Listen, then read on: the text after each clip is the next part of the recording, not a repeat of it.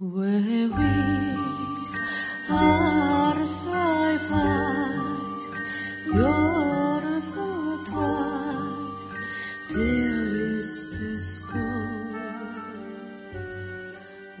ぼ日刊階段山猫便第59夜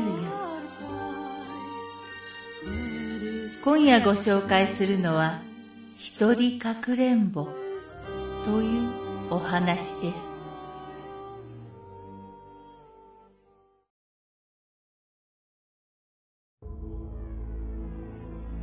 これは私が一人かくれんぼをしていた時の話です。まあ正確に言えば二人かくれんぼですけど、さすがに怖いので二人でやっていたんですけど、押し入れに隠れている時、つけていたテレビの音がふっと消えたんです。ああ、みんなが言ってるやつか、と思い、あまり気にしていませんでした。でも、もう一人の友人がすごい速度でガタガタ震えていました。そのありえないほど速い震え方に私も怖くなりつつもその友人を励ましていました。しばらくして落ち着いてきた頃、すでに1時間経過していました。2、3時間続けるとやばいということは知っていたので、二人で塩水を口に含んで逃げようと思いました。その時、友人がいきなりケラケラと笑い出しました。そりゃもう人間とは思えない表情で、そして友人は押し入れから飛び出しました。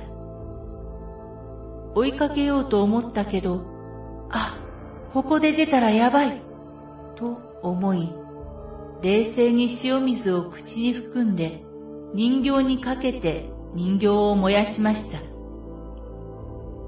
そして友人の家族に電話をしたところ、まだ帰ってきていないとのことでした。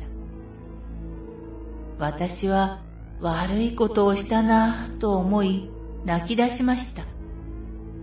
そして数時間後、友人の家族から電話が来ました。すすり泣くような声で、〇〇、友人の名前が死んだの、と。それを聞いたとき、私はまた泣き出しました。いろいろ警察から事情を聞かれても、私は本当のことはさすがに話せませんでした。でも、その後に友人の家族には報告しました。